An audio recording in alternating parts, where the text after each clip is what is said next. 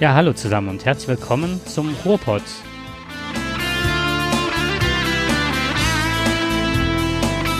Von der Tölsken auf der Tschechsken.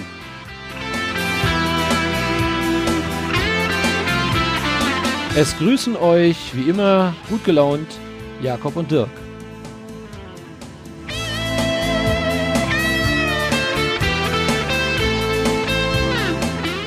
Es zieht ein Sturm auf. Und damit meinen wir nicht nur Harald, der eventuell heute Nacht über Deutschland fegt. Wir meinen auch nicht den Sturm, der über den BVB hinweggefegt ist. Ajax Amsterdam hat Dortmund mal eben mit 4 zu 0 vom Platz gefegt. Nein, wir machen uns ein wenig Sorgen. Wir machen uns ein wenig Sorgen. Unsere Merkel ist, wird bald nicht mehr da sein und die Außenpolitik, ja, ich glaube, sie ist momentan äh, schwieriger als je zuvor. Gucken wir uns mal die Lage momentan an.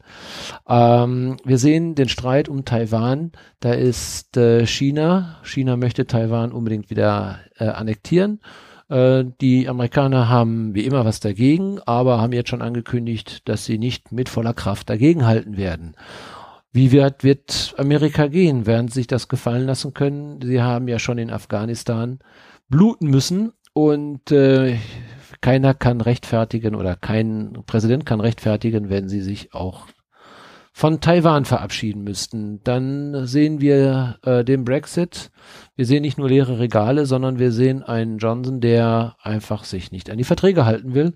Das heißt, er möchte einfach mal wieder das, was vereinbart ist, in den Wind schreiben und den Nordirland-Konflikt gerne noch mal wieder etwas aufleben lassen. Ja, und da ist ja der nächste Player, Schottland. Was macht Schottland? Will Schottland autonom werden? Auch da äh, wird es sicherlich noch mal richtig heiß werden in den Diskussionen. Und äh, dann sehen wir, dass China einfach mal den Strom abdreht. Warum? Ja klar, weil Kohle ist teuer und Kohle ist nicht ewig da und Kohle macht Dreck. Also wird mal ganz kurz der Strom abgedreht, was bedeutet, dass bei uns weniger Autos verkauft werden, beziehungsweise die verkauften Autos nicht ausgeliefert werden. Die Elektroautos warten, ausgeliefert zu werden. Aber wie will man das machen, wenn noch nicht mal das Radio angeschaltet werden kann, weil der Chip fehlt? Also da ist richtig Zündstoff drin. Und wenn wir uns mal die Gesamtlage auch in Europa angucken. Polen meint mal eben äh, die Verfassung, die europäische Verfassung auszuhebeln. Auch da ist ein bisschen Musik drin. Also ich frage mich, wird uns Merkel fehlen oder wird der neue vielleicht Kanzler Scholz, das zeichnet sich ja momentan ab, wird er in der Lage sein, den Sturm, der da gerade aufzieht, dann sagen wir nicht Sturm Harald, sondern Sturm Scholz, Olaf, Sturm Olaf, wird dann dagegen halten. Man sagt ja immer, Sturm trifft auf Sturm und dann kommt die Beruhigung. Und er ist ja nordisch, ist eigentlich nordisch, Hannover ist er geboren, ne? Hannover. Genau, 19, 1900, 1958 ist er geboren. Richtig. Und er hat ja schon einige Stürme mitgemacht. Wir werden sehen, wie er sich dann halten wird. Was siehst, wie siehst du das, Jakob? Werden wir, Kann wenn die ich Zeit auch noch, zu lachen, weil ich kenne ein, ich kenn einen alten Otto-Film und dann versuchte der irgendwie in einer, ein Haus reinzukommen und dann saß da jemand, ich weiß nicht, ob das so ein altes Mütterkind, nee, nicht Mütterkind, das war ein Typ, der da auf dem Sofa saß und ähm, dann hat er ein Schlaflied gesungen über Schafe und hat dann jedem Schaf einen äh, Namen gegeben und eine Geschichte dazu erzählt. Und dann sagt er immer, und das 13. Schaf hieß Harald. halt. Und dann war war derjenige wieder wach. Naja, das ich fiel mir kenne ich ein. kenn das jetzt gerade von meiner Enkel, äh, von meinem Enkelkind, dass ähm, Olaf eine Comicfigur ist, sieht aus wie ein Pinguin mit einer Möhre im Gesicht. Aha. Das ist Olaf. Ähm, ja, also von daher denke ich, eine gewisse Ähnlichkeit sehe ich jetzt nicht unbedingt. Und äh, ich hoffe, er wird nicht mit einer Möhre durch ein Gesicht, äh, im Gesicht durch die Gegend laufen. Wir werden es ja sehen. Wir werden es ja sehen. Auf jeden Also, Fall, das, äh, was ich heute noch mit Stromabstellen gesehen habe, das war, dass sich äh, England und Frankreich jetzt wegen der Fischereirechte behaken. Und zwar jetzt geht die Saison der Jakobsmuscheln los und ähm, das ist wohl bei den Jersey-Inseln und so weiter. Und die, es gibt viele, also es geht wohl um 66 Lizenzen, gerade von Jungfischern, die die nicht bekommen durch den Brexit, also von englischer Seite her, was eigentlich alles abgesprochen war, aber hier Boris ähm, das verweigert. Und jetzt haben die Engländer, äh, die Franzosen die ganze Zeit überlegt, wie kann man jetzt den Engländern wirklich mal in den Karren pinkeln. Und die wollen jetzt den Jersey-Inseln einfach den Strom abdrehen. Um ein Zeichen zu setzen. Also ähnlich Ja. wie China, aber aus anderen Gründen. Ja, Und das hätte man sich ja vor 10, 15 Jahren gar nicht vorstellen können. Ne? ja. Ich bin so oder so sehr überrascht, wie einfach das momentan ist, eine Wirtschaft lahmzulegen. Ähm, ich glaube, wir sehen gerade mal oder wir lernen schon aus der Corona-Zeit natürlich auch, wie viele Dinge zusammenhängen in der Politik. Äh, aber das jetzt zum Beispiel wissen, dass, dass China eine große Macht ist, das wissen wir. Ähm, dass die aber, wenn die dort in China den Strom abstellen, wir nicht mehr produzieren können. Und wenn man sich mal anschaut, äh, wir sind komplett von denen abhängig. Wir nehmen nun mal die Magnesiumproduktion, ich glaube, die liegt zu 97 Prozent, li äh, liegt die Magnesiumgewinnung in China. Das muss man sich mal vorstellen, da haben die ein extremes Monopol drauf.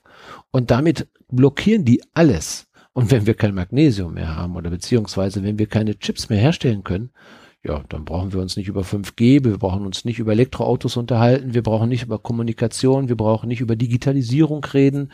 Ähm, dann ist das vielleicht nicht rechtzeitig eintreffende Weihnachtsgeschenk noch unser kleinstes Problem. Auf der anderen Seite sehe ich aber auch, dass Handel zurzeit, dass, äh, wenn man einen ähm, ausgeglichenen bilateralen Handel oder weltweiten Handel zu fairen Konditionen hinbekäme, ist immer das beste Zeichen, um Frieden zu wahren. Das ist richtig. Die, So, das ist ja der, der, der positive Eff- Effekt der Globalisierung, äh, dass die Menschen, also die Staaten sich nicht mehr bekriegen wollen, weil China gehört ja schon halb Europa. Und warum sollen die etwas be- beschießen und bekämpfen? Dann machen die ja nur ihr Eigentum kaputt. Ne? Und auf der anderen Seite, ich meine, die müssen ja auch irgendwie die Sachen absetzen können. Also es ohne Amerika. Aber wir wissen ja, wir wissen ja, und das ist ja eine äh, ganz besondere Auszeichnung, wir wissen ja, dass äh, äh, unsere Kanzlerin Merkel von Xi Ling, Jinping, Jinping, ne? Das heißt, ihr Xi Jinping. Xi, Xi Jinping, ja? Mhm. Ja, ich weiß schon, du hast schon so ein bisschen Chinesisch lernst du schon wahrscheinlich, ne? Du Es liegt am versuchst Bier. Je nachdem, wie viel Bier das ist, besser geht das. Xi Jinping. Also ich finde, es hört sich immer so wie so ein Tischtennisspieler an, ne? Bing, bang, bing, bang. Naja, jedenfalls, oh, ich hoffe jetzt nicht, dass ich jetzt einen auf den Deckel kriege von ihm. Aber ähm, der hat doch wirklich unsere Kanzlerin als alte Freundin bezeichnet. Ich meine, ich finde, ich hätte das ja schon als Beleidigung ja schon empfunden, ne? Also alt ist ja Frechheit, ne? Alte Freundin.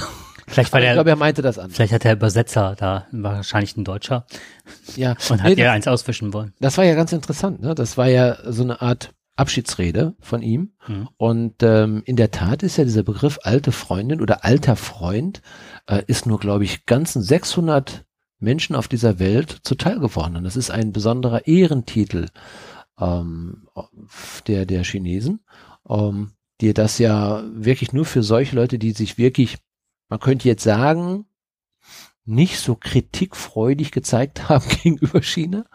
Ähm, wobei er ja gesagt hat, die Frau Merkel hat sich ja besonders durch die Wirtschaftsbeziehungen ähm, durch die, ja genau, die Wirtschaftsbeziehungen besonders hervorgetan und äh, die Länder eben Deutschland, Europa und China zusammengebracht.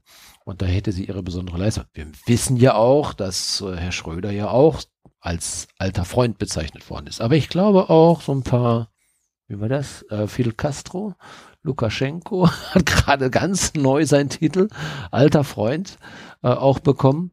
Also so ein paar Diktatoren. Ich hoffe nicht, dass er das, ähm, ja, dass wir sie irgendwann in einer Reihe einer Galerie sehen mit diesen Diktatoren. Aber der wusste schon, dass wir vereinigt sind. Ne? Also dass Merkel nicht Ja, ja. also die DDR-Kanzlerin war. Ich glaube, das war ihm bekannt. Ich glaube. Staatsratsvorsitzender. Doch, doch. Ich glaube, das ist ihm auch egal, aber ähm, es war ihm Hm. bekannt.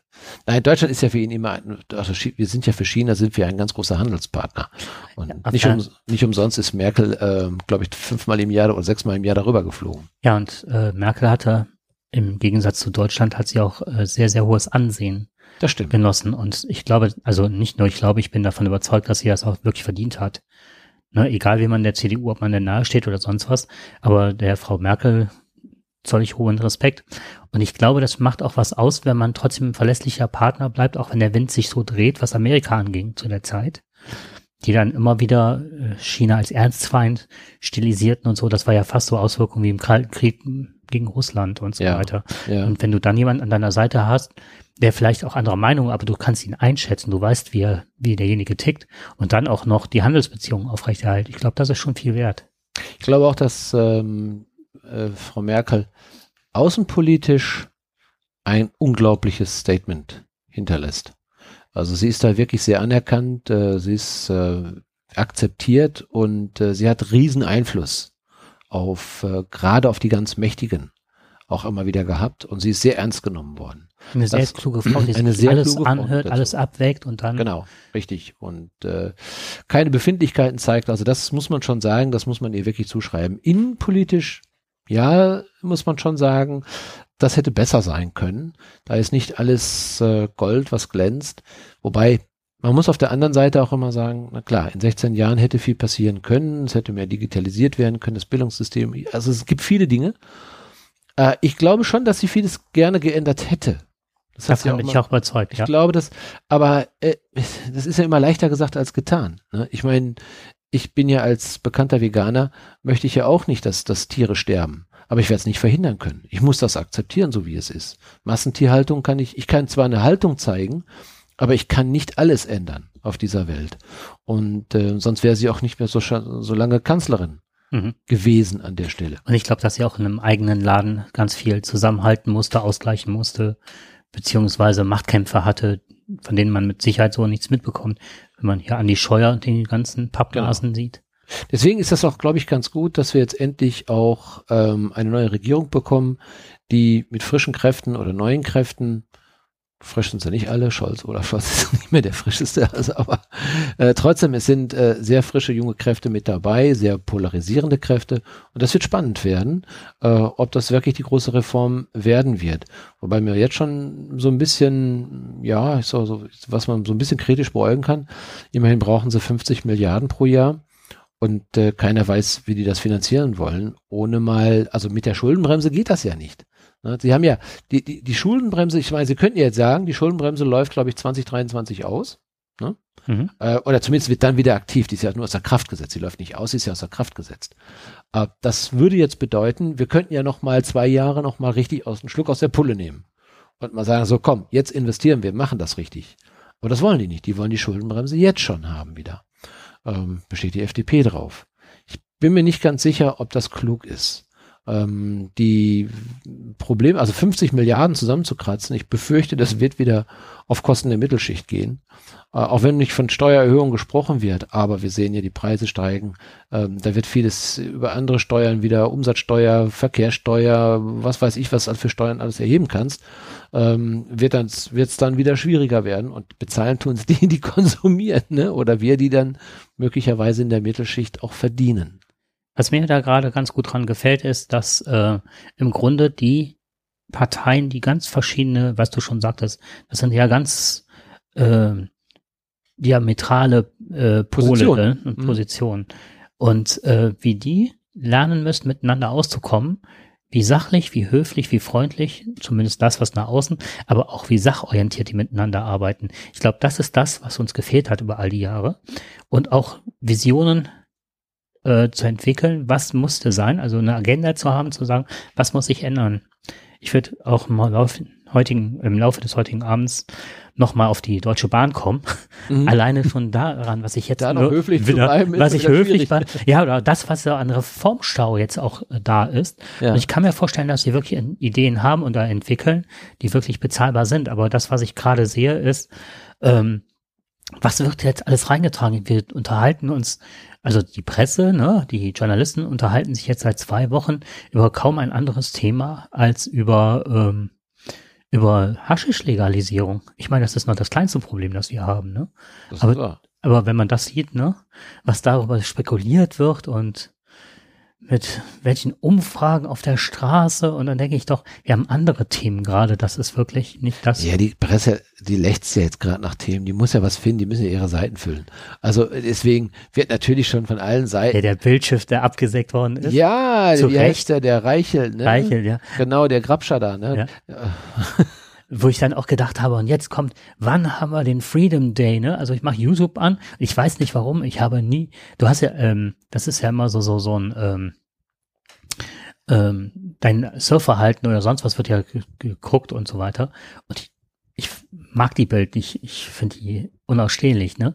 Und trotzdem habe ich auf der Startseite bei meinen Nachrichten habe ich immer die Bildschlagzeilen. Mhm. Also die müssen sich ja irgendwie nach oben mogeln. Selbst bei Leuten, die das ablehnen. Also ich kann die wegklicken, ich will, die kommen immer wieder.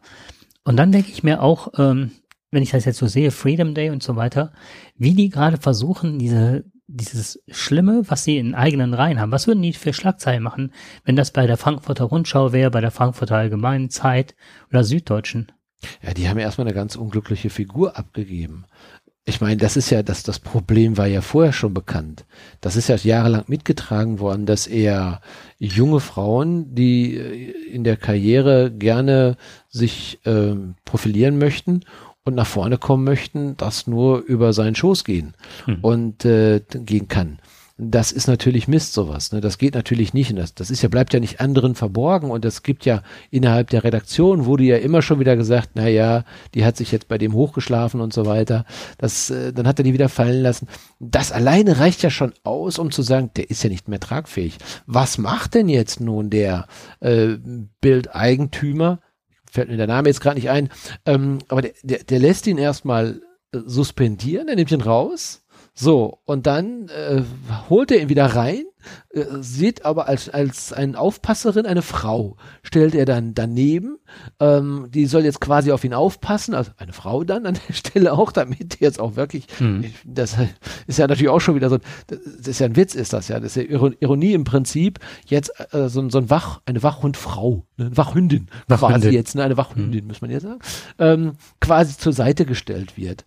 Äh, dann darf der noch mal zwei Wochen noch mal an den Redaktionssitzungen teilnehmen, um ihn dann wieder rauszuschmeißen, weil sie jetzt neue Erkenntnisse haben. Ja, was ja die, die Frage ist, hatten die, die neue Erkenntnisse? Der Druck war einfach groß. Der Druck war zu groß. Ja, natürlich. Und dann hier der Ippen oder wer der war, der dann sagte, ja. Ja, Ippen, ist das, das ist doch der Redaktionsbesitzer, ist das doch, ne? Oder? Das Ippen, ist das nicht so, ja? Äh, ich glaube, der Ippen ist ähm, Verleger, aber der hat auch die eine andere Zeitung und also verschiedene ja, ja, Zeitungen. Ja, genau, ja, der, genau, das meine ich ja eben. Der ist ja okay. der, das ist ja der, der, der Haupt. Und aus seinem Stall kamen ja die ganzen mhm. Berichte und die Journalistinnen und Journalisten, die das aufgedeckt haben. Und die haben so, sozusagen Maulkopf verpasst bekommen. Und oberste Prämisse ist ja, dass der Verleger sich nicht einmischt ne, in die redaktionelle so Arbeit. Richtig, genau so, so ist es. Und dementsprechend war das halt auch noch eine Zäsur an der Stelle. Mhm und hat dann gesagt, was war das, Münchner Merkur, was ist das, ein Boulevardblatt. Äh, wir wollen ja, naja, denkt man ja, wir würden auf wirtschaftlicher Ebene miteinander konkurrieren und würden die deswegen mhm. bloßstellen. Mhm. Ey, was war das, 60 bis 90.000 Auflage hat dann der Münchner Merkur und eine Million die Bild. Wer will mhm. sich da mit wem anlegen, ne? Ja, natürlich. Also das ist schon bitter. Ich glaube, der Spiel hat es jetzt veröffentlicht, ne? Ja, der hat ja so einige Sachen jetzt veröffentlicht, veröffentlicht auch hier von diesem Komödianten Mokrawitsch, wie der heißt. Wer ist der Muck? Äh, ich weiß es ähm, nicht. Luke Mo Mockridge. Mockridge, ne, glaube ich. Hm. Ne? Hat mich jetzt nie so besonders interessiert. Ich habe den mal, glaube ich, hier bei Nightwash oder sowas irgendwo hm. mal gesehen, ganz am Anfang seiner Karriere. Ähm, auch da muss man sagen, die Berichterstattung, ja, das ist eben so eine Sache wieder. Ne? Da kann man sich wieder, also der Spiegel ist ja relativ eindeutig in seinen Headlines und danach ist schon die Vorverurteilung klar. Ähm, wenn du aber tiefer wieder reingräbst, dann siehst du etwas, so eine sehr schwierige Beziehung zwischen zwei Personen. Ja, das ist so. Äh, ja, da kann ich nicht mit. Da, da, das ist so, weißt du, da, da, fehlt mir einfach so ein bisschen Futter an der ganzen Sache. Ne? Hm. Ähm, dann haben sich auf einmal Frauen gemeldet, möglicherweise, aber auch alles ohne wirklich äh, Beweis für. Also ich bin immer schon immer gern dafür, wenn dann wirklich auch sowas rauskommt. Ne? Und äh, da muss auch schon auch ein bisschen Futter dran sein, ein hm. bisschen mehr. Ne? Ich kann da nichts zu sagen. Ich habe mich da hab das nicht gelesen. Oder? Jetzt hat ja, genau, das Thema Assange hatten wir ja, das ist mhm. ja ganz gut. Das Thema Assange hatten wir ja auch noch, äh, das Buch hatten wir ja mal vorgestellt, äh, zu dem Thema Assange von dem Nils Melzer, den wir ja übrigens ja noch mal da in, in, in Bern, ne, haben wir den noch in der Schweiz, haben wir doch noch bei einem Vortrag, haben wir uns ja noch zugeschaltet, dass wir dem noch, noch mal zugehört haben. Wir haben ihn ja auch ein paar Fragen gestellt dazu, das war ganz du interessant. Mhm. Ähm, aber der hat ja auch noch mal diese Beziehung, und das ist ja, geht ja in die ähnliche Richtung, der hat ja noch mal diese Beziehung zwischen den vermeintlich vergewaltigten äh, Frauen, ähm, die haben ja, ähm, da hat er ja sehr stark recherchiert, hat ja auch sehr viele Fakten offengelegt, also das, was in der Akte steht, in der Stadt, bei der Staatsanwaltschaft, hat aber auch äh, diese WhatsApp-Nachrichten, die da geschrieben worden sind.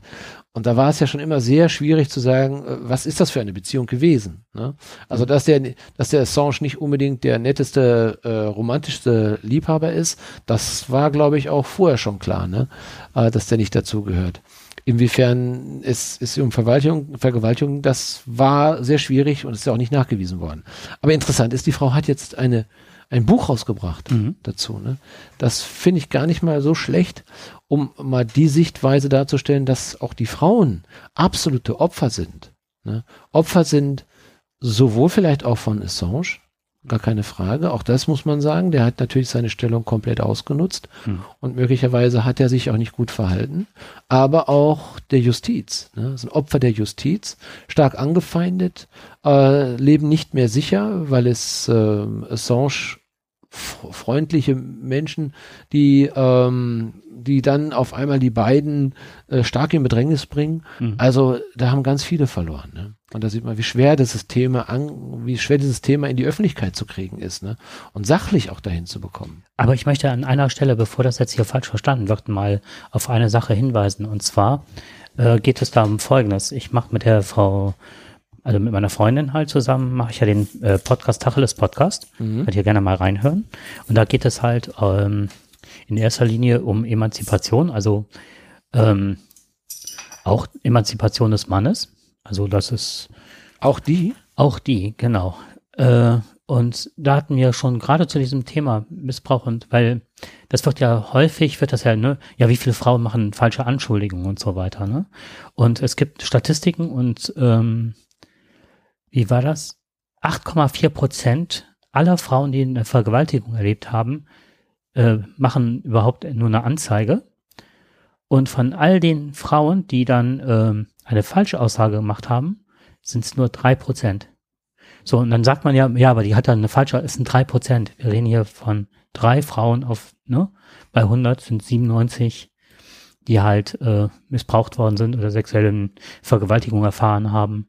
Das darf man nie aus den Augen verlieren, weil das wird oftmals so diskutiert und dann heißt es, ne, dann ähm, ja, da gibt es einen Fachbegriff, den weiß ich leider nicht. Das ist das gleiche, wenn du äh, einen Querdenker und einen Wissenschaftler da sitzen hast und die diskutieren, dann sieht das mal so ebenbürtig aus. Auf der einen Seite hast du aber, was weiß ich, einen Querdenker oder 10.000 und so und so viel Wissenschaftler, die seit zig Jahrzehnten und Jahrhunderten da forschen ne, mhm. an so Themen. Deswegen war mir das gerade wichtig. Ich habe ja, jetzt nicht die Anzahl, aber äh, auf jeden Fall sieht so aus, dass nur 8,4 Prozent der Leute zur Anzeige, also von Vergewaltigung zur Anzeige kommen.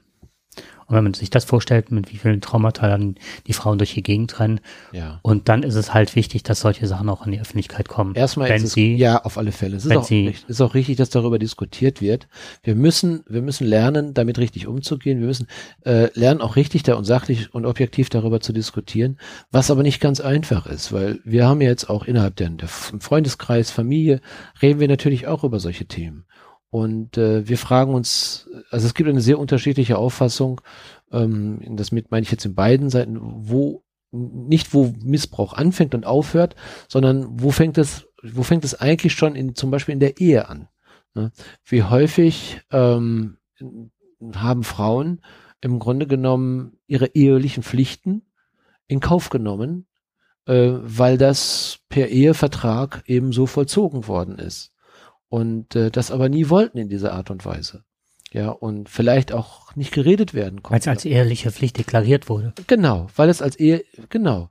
Aber wie viele Frauen mussten in der Ehe Leid erfahren äh, oder auch dieses Hinnehmen, ich habe diesen Mann ja mal geheiratet, weil ich ihn geliebt oder weil ich ihn hm. liebe und weil er Vater meiner oder weil ja genau der Vater meiner Kinder ist, aber er ist nicht nett zu mir. Ne? Und er mhm. ist, er ist nicht zärtlich oder er kann das nicht oder er, er ist einfach äh, zu grob in der Geschichte, aber ich ertrage das eben mhm. einfach. Ne? Und äh, ich mag nicht darüber reden oder kann nicht darüber reden. Ähm, und ich glaube, das kann ganz, ganz vielen Frauen so gehen. Ich weiß nicht, wie das in, also früher war es ja so, da hatte die Frau, also ich sag mal aus der Zeit, wo wir quasi die Nachkriegskinder und so weiter, die da kommen und die auch später in den 60er und 70er Jahren, ja 70er nicht mehr, da war schon wieder mehr Aufklärung, in den 60er Jahren noch, ähm, da war es jedenfalls so, dass Frauen sich immer noch So kenne ich jedenfalls das von meinen Eltern noch, die Frau. So wurde uns das als Jungs, als Kinder beigebracht. Und das ist auch so von der Mutter sogar proklamiert worden. Die Frau hat sich zu unterwerfen. Ne? Die hat nichts zu sagen, großartig. Das sagte sogar die eigene Mutter. Meine Mutter, ne, die, ähm, die musste noch meinen Vater fragen, ob sie arbeiten durfte. Genau.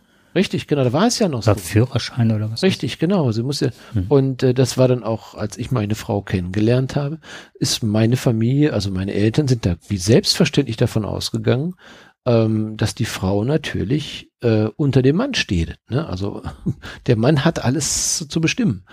Und das war unglaublich schwierig, äh, das zu widerlegen ne? und zu sagen, nee, das ist nicht unsere Lebensform, die wir haben. Hm. Und daraus resultiert, wenn man ähm, sich emanzipiert. Und das meinte ich auch mit, äh, dass Männer sich emanzipieren. Das ist halt, welche Rolle hast du dann plötzlich, wenn du nicht mehr in erster Linie der Ernährer bist, wenn das parallel läuft und du bist, also ich kann, also ich schließe dich jetzt nochmal damit ein. Also wir haben ja ein paar Jahre Unterschied, nicht so viele, aber ähm, ich glaube, dass gerade so die 60er, 70er, dass da nochmal ein ganz großer Bruch war. Aber jetzt mal das Elternbild bei mir war, ich habe meinen Vater lieb, ne? Richtig lieb. Aber was, ich hätte dem, dem jetzigen alten Mann hätte ich ein paar Mal, also früher mal den Stuhl unterm Hintern wegtreten können. Mhm. Der las die Zeitung, hatte eine Tasse Kaffee vor sich, dann guckte er meine Mutter nicht an, hob die Zeitung hoch, hielt die, den Finger in die leere Kaffeetasse und meine Mutter sprang auf und, und brachte ihm den Kaffee. Wie viele. Er hat nicht viele Worte verloren. Nein. Ja, aber das war, Nonverbale Kommunikation nennt man das. Und wenn ich das angezweifelt gesagt habe, hör mal, äh, das doch, ja. ich bin sprachlos, das geht doch nicht, ne? Also, als mir das bewusst war, ne? Mhm. Und für sie war das eine Selbstverständlichkeit, weil das musste ja so sein, ich muss ihn ja bedienen. Ja. So, und wenn ich mich da mit Freunden unterhalten habe, das dann hieß, ja, wenn Fleisch, wenn es Fleisch gibt, kriegt Vater zwei Stücke und wir jeweils ein halbes, wenn wir nachfragen, nee, das ist jetzt der Vater. Und mhm. Vater hat das auch liegen lassen und dann sagt er, dann kriegen wir das. Nee, das ist für abends für Papa, das kriegt er aufs Brot. so. War für Papa. Alles für Papa. Ja, alles für Papa. Der ja. geht auch arbeiten. Ja. Wenn ihr später mal arbeiten geht, dann kriegt ihr halt das Fleisch, so nach dem Motto, ne? Aha. So, und aus dieser Generation zu erwachsen und dann zu sagen, so, aber welches Rollenbild hast du dann? Oder was bist, wie definiert man sich dann als Mann wieder neu? Das finde ich auch ganz spannend. Ja, das, das aber es ist ein anderes Thema jetzt. Natürlich, ist ganz, aber das, das ist in der Tat so. Ähm, du hast es ja nicht anders gelernt erstmal. Und ähm, selbst wenn du dich von dem Thema lösen willst und du siehst das anders, das kannst du haben. Aber es gibt Reflexe, die äh, sind trotzdem vorhanden, die natürlich nicht in dieser Ausprägung, aber manchmal schon so, ja, lass mich das mal. Das fängt ja schon an, lass mich das mal, das, das Loch, das bohre ich da rein. Ne? Das macht, äh, die Lampe schließe ich besser an. Geh mal da weg. Hm. Ne? Nicht, dass du hier gleich noch ein gewischt bekommst. Oder unsere ganze Leitung hier äh, lahmlegst. Ne? Hm. Solche Sachen. Das sind dann so Sprüche, die man sagt, lass mich das mal lieber machen. Warum eigentlich? Warum soll die Frau nicht die Bohrmaschine nehmen und die Lampe genauso anbringen? Ne? Richtig. Ich habe das immer, ich höre das heute immer noch. Mein Mann hat die Lampe immer noch nicht angebracht. Mhm. Ne? Ja, dann frage ich mich, ja und? Wo ist das Problem? Warum machst du sie nicht dran? Ja, weil ich das nicht kann. Ja, ist dein Mann Elektriker? Nein, der arbeitet im Büro, das weißt du doch. Ja, und? Warum soll er das machen können und du nicht?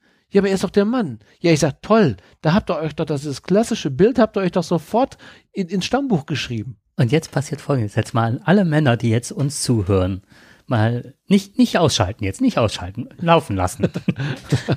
fragt euch klick, mal. Klick, klick, klick, klick. Genau. fragt euch jetzt selber mal, packt euch jetzt mal schön an die Nase und fragt euch selber mal, wie oft habt ihr den Satz schon gesagt, da habe ich meiner Frau in der Küche geholfen? Ja. genau. Ey, das ist die gemeinsame Geschichte. Stolz noch, ganz stolz. stolz ne? Ich habe meiner Frau in der Küche, ja, und ich habe auch den Müll rausgetragen oder so. Ne? Genau. Ne? Nein, das ist ja nicht die Aufgabe der Frau. Nein, nein, das ist, ne? also das so, müssen die, ich meine, es gibt eine Aufgabenverteilung, die kann man ohne weiteres vorher klären. Ja, das ist, das ist sicherlich richtig. Und manche ergeben sich automatisch. Warum eigentlich? Meine Frau hat auch die Wäsche übernommen. Ich habe früher auch gewaschen teilweise, ne? aber äh, nein, sagt sie, das, das ist mein Bereich. Jetzt kann man wieder sagen, ist das wieder frauenfeindlich? Da sagt sie, nee, ich will das einfach. Hm. Die Wäsche gehört mir, du versaust sie nur. Ne? Ja, okay, also bin ich nicht besonders gut im Wäschewaschen, ich hätte es gemacht, aber ich bin nicht gut da drin. Ja? Es gibt so Sachen, die will sie nicht aus der Hand geben. Und ähm, aber andere Sachen, klar, das mache ich genauso. Kochen, putzen, waschen, wischen, Fenster putzen, das gehört alles dazu. Und äh, das, was Kraft kostet und so weiter, wir gucken eher so nach Neigung, wer hat Lust darauf ne? und äh, wer hat die Kraft dazu. Ja, also versuch mal, hast du schon mal im ganzen Haus Fenster geputzt? Da bin ich aber danach auch erstmal geschafft. Ich finde immer sehr sportlich für Frauen, das zu machen. Mittlerweile habe ich so ein komisches Gerät. Ja, ich auch. damit das, weil beim ersten Mal Fenster putzt, meine Frau guckt mich an. Mhm. Und ich war ganz stolz. Siehst du, guck mal, ich habe hier die ganzen Fenster geputzt. Ja, sagt sie, warte mal ab. Ja, ich sag, sieht doch super aus. Ja, mhm. sagt, sieht super aus. Viertelstunde später kam die Sonne. Mhm. Und es war sowas von verschmiert, so viel mhm. Streifen. Und sagt, wir müssen das nochmal lernen. Hatte sie recht. Ich mhm. muss das nochmal lernen. Ich habe es nicht hingekriegt und hab kam ich aber dann mit der Technik raus und dann habe ich das Gerät eingesetzt. Und sie sagte, dieses Gerät ist Müll. Kannst du vergessen. Das kann niemals was werden. Heute sagt sie, oh, das ist aber genial. Mhm. Das ist aber klasse. Das kannst du jetzt künftig immer machen. ja. ja, so, jetzt bin ich zum Fensterputzer des Hauses gekommen. Ne? Aber äh, so kann man das ja aufteilen. Mhm. Aber es gibt keinen Grund, warum Frauen nicht zur Bohrmaschine greifen. Ich kann ja jetzt das beste Beispiel sagen, ähm, die Tochter meiner Freundin ist jetzt, äh, studiert jetzt in Bremen Bionik, total klasse, und hat vorher gesagt, bevor ich jetzt äh, nicht weiß, was ich mache und ich möchte gerne eine Ausbildung machen und ist ähm, Tischlerin hat eine Ausbildung zur Tischlerin gemacht und hat unser Auto umgebaut, was die handwerklich drauf hat. Das ist, mhm. Da habe ich, da habe ich, also alles, was so Regal aufhängt und so, das habe ich zwei linke Hände, das ist nicht meins. Ne? Also das merke ich halt. Ne? Ja. Und äh, so, so ist es. Aber ja. ich, ich kenne ganz viele, auch meine Freundin, die wirklich äh, unheimlich gut ist, was so, so handwerkliche Sachen anbelangt. Das ist, ich glaube, dafür koche ich besser. wesentlich besser. Das ist jetzt Nein, nicht wesentlich. Aber oh, oh, oh, wollen wir das streichen? Ja, wollen wir mal kurz anhalten? Weil genau. Nein, aber ne, ich, ne, ich glaube, mhm. dass ich halt in dem Bereich besser bin. Oder und jetzt, wo ich die ganze Zeit, also schon seit einigen Jahren alleine wohne, was ich total genieße, mhm. da kommen halt die ganzen Aufgaben auf dich zu. Und dann merke ich halt, das, was ich nicht gut kann, wirklich nicht gut kann, ist äh, bügeln. Das ist so, Wäsche waschen, alles gut, ne? Ja. Nur bügeln halt. Das ist so. Finde ich auch ätzend. Aber Bügeln finde ja, ich sowas. Ätzen, ich sitze dann zwei Stunden, habe dann gebügelt, Hemd, das Hemd, so ähnlich wie du mit der Sonne und den Fenstern, dann hebe ich das Hemd hoch und denke, ich kaufe mir keine Hemden mehr, nur noch mhm. T-Shirt, ich einfach so. Ja. Geknittert. meine, Frau diese das, Hoodies an. meine Frau hat das jetzt schon sehr schön gemacht, weil ich bin ja ein bisschen farbschwach und äh, ich, ich weiß nicht, welchen, welchen Lappen ich immer benutzen soll. Ne? Also da, sie hat ja, sie hat ja eine Ordnung da drin. Der eine Lappen ist natürlich klar fürs, fürs Badezimmer, der, für die Sanitäranlagen. Und äh, ich habe auch schon mal die für die Toilette, habe ich dann auch schon mal eventuell zum Möbel, Möbelputzen dann genommen. Ne? Und dann sagt sie, das ist ja schrecklich, das geht ja gar nicht. Ne? Ja, ich sag, wie soll ich das denn wissen? Ich weiß doch nicht, welcher Lappen für was ist. Und äh, ja, dann hat sie mir dann Körbchen gemacht mit Farben, ne, damit ich jetzt weiß, was dann für Sanitär ist, das was was fürs fürs Wohnzimmer oder was für Möbel ist, wenn ich dann mal dazu Lust habe, das zu machen. Ja, und bevor ich manchmal kriege ich ja so einen Anfall, dann meine ich, müsste das tun. Hm. Und äh, ja, kommt nicht häufig vor, aber es kommt vor. Und jetzt weiß ich aber, zu welchen Lappen ich dann greifen muss. Aber man sieht, man organisiert sich. Ja, ja das meine ich damit. Das ist äh, egal wie, aber man teilt sich auf. Und ähm, ich finde, die Frauen sollten aufhören, von Anfang an eigentlich schon nicht diese klassische Rolle übernehmen und sich nicht beschweren hinterher, wenn der Mann plötzlich auf einmal wie so ein kleiner Diktator da durchs Haus schwebt, wenn sie ihm das Heft in die Hand geben und sagen, das musst du machen, Auto reparieren, du musst die Reifen wechseln, du musst dies machen oder jenes machen. Gut, das sind natürlich Kraftübungen sind das dabei, das kann sein. Wenn es solche Sachen sind, wo, wo Kräfte dann eventuell fehlen. Aber ich habe jetzt auch letztens noch auf der Straße gesehen, da hat die Frau die Reifen gewechselt. Ganz normal. Ne? Fand ich, fand ich fantastisch. Völlig. Ne? Also ich finde das sogar völlig normal. Ja. Woran ich das immer merke, ist, ähm, wenn das so, so äh, Leute aus meiner Generation sind, Frauen, wie viele Angst hatten, durch eine Waschstraße zu fahren oder selber zu tanken. Und dann warum? Ja, weil die die Väter mal gesagt haben, das kannst nicht, mach ich. Mhm, genau. Du bist eine Frau, das, das mache ich, das macht man mal samstags. Das geht nicht, genau. Das, du kannst nicht da durchfahren. Fahre nicht da durch. Vielleicht hatte er aber auch einen guten Grund gehabt. Vielleicht war das Auto schon mal quer drin. Oder so. Haben wir ja schon mal im Kanal erlebt, dass Schiffe sich ja auch schon mal quersetzen. Gut, wollen wir mal zu den ernsten Themen wiederkommen. Okay, ich leg mal los. Mach mal. Und zwar habe ich heute so, so ein bisschen so eine Zeitreise mit euch vor und mit dir besonders. Ich wollte einfach mal ein bisschen erzählen von den letzten Wochen, weil da hat sich total viel ergeben. Und zwar, ähm, das erste Zeit in der Zeitreise war, ich habe, das war total schön, so, habe jetzt heute so ein paar Tipps, Lesetipps und Filmtipps, Serientipps. Ich habe geguckt, ähm, Sven Regner, mich gelesen, das Buch Der kleine, äh, der kleine Bruder und Wiener Straße. Und das handelt halt von äh, Kunstpunkern und Hausbesetzern und in Berlin und von Frank Regner, der von Bremen nach Berlin zieht. Also wer es nicht kennt, bitte lesen. Herr Lehmann, Neufahr Süd, das ist Sven Regner. Und wer Sven Regner kennt, der kennt auch bestimmt die Gruppe Element of Crime, weil da ist er ja Sänger und hat wirklich literarische Texte als Sänger. Und die Bücher sind, wer in den 80ern äh, sozialisiert worden ist ne, und Coming of Age hatte, derjenige, der wird die Bücher wirklich lieben. Mhm. So, und das Ganze spielte in Berlin und wir sind auch ähm, in der letzten Woche in Berlin gewesen, komme ich dann später drauf. Ähm, dann das nächste, was auch sowas mit Berlin zu tun hat, was ich jetzt empfehlen kann, ist, ähm, ich möchte eine Netflix-Serie empfehlen. Und ich habe ja schon ein paar Mal erzählt, dass ich äh, Mitglied beim CCC bin, also im Chaos Computer Club, Hacker Club, äh, lang, landläufig genannt. Und da Netflix hat jetzt einen Film gedreht, eine Serie, und die heißt The Billion Dollar Code. Mhm, die ist momentan ziemlich groß im Kommen. Ne? Netflix versucht gerade seine, seine Zuschauerzahlen damit wieder zu retten. Genau, und dieser Billion-Dollar-Code, zwei dieser Protagonisten, äh, worauf dann diese Serie beruht, die kenne ich von Podcasts vom CCC. Ja? Ja, und deswegen finde ich das auch nochmal so Wie, spannend. Die, die spielen dabei, oder? Die spielen das Wie nicht, mit? aber deren Geschichte wird da verfilmt. Ach, wird er verfilmt, Und okay. jetzt kommt so, und das handelt halt, ich möchte nicht zu viel spoilern, das handelt halt von der Artcom. Die haben eine Artcom, ein kleines Unternehmen, Mini-Unternehmen gegründet und die hatten eine Idee und zwar, der eine war Kunststudent und hat dann so damals so 3D-Animationen und so, die ganze Techno, das ist ja immer so mit Farben und, ne, und räumlichem Spiel und so weiter. Und der war Kunststudent und der ist unheimlich abgelehnt worden an der Kunstakademie, weil die gesagt haben, ja, ist doch keine Kunst, so nach dem Motto und Malen, Bildhauerei und so weiter, aber das, was soll das denn? Und der hatte, ähm, bei dem ruckelten halt die Bilder Mhm, halt genau. damals. Wenn er irgendwas machte mit 3D und Animation und so. Und dann ist ein anderer gekommen und hat dann gesagt, äh, die technischen Sachen lasse ich jetzt weg, ne? aber das liegt da und daran, ich kann dir helfen. Und dann haben, ist er auf die Idee gekommen, er möchte gerne, dass man vom Weltall aus auf eine Erde zufliegen kann. Google Earth. Google Earth, genau. So. Und ähm, das haben die dann, dann waren die, gab es irgendeine Weltausstellung irgendwo und dann sind, haben die gesagt, äh, weißt du was, die größten Rechner, mit deren Rechnern ging das nicht, ähm, hat zurzeit die Telekom und die zurzeit buttert alles das Geld nach Berlin, also damals noch, ne, als da noch die Mauer stand. Und ähm, wisst ihr was? Wir fragen die mal. Und die wollten sich repräsentieren, hatten das nicht. Und die haben es halt geschafft, dieses, ich nenne es jetzt mal Google Earth, ähm, zu bauen. Und irgendwann hat sich das natürlich Google unter den Nagel gerissen. Genau. Und die haben kein Geld dafür bekommen. Und diese Geschichte, wie Google es schafft, halt ja. Damit, ah, ich möchte jetzt hier nicht unlauter sagen, das tue ich an dieser Stelle nicht, aber mit Mitteln, die vielleicht nicht ganz so nett sind, die über den Tisch zu ziehen. Das ist eine schöne Serie, ist das. Ich habe ähm, auch Teile davon gesehen.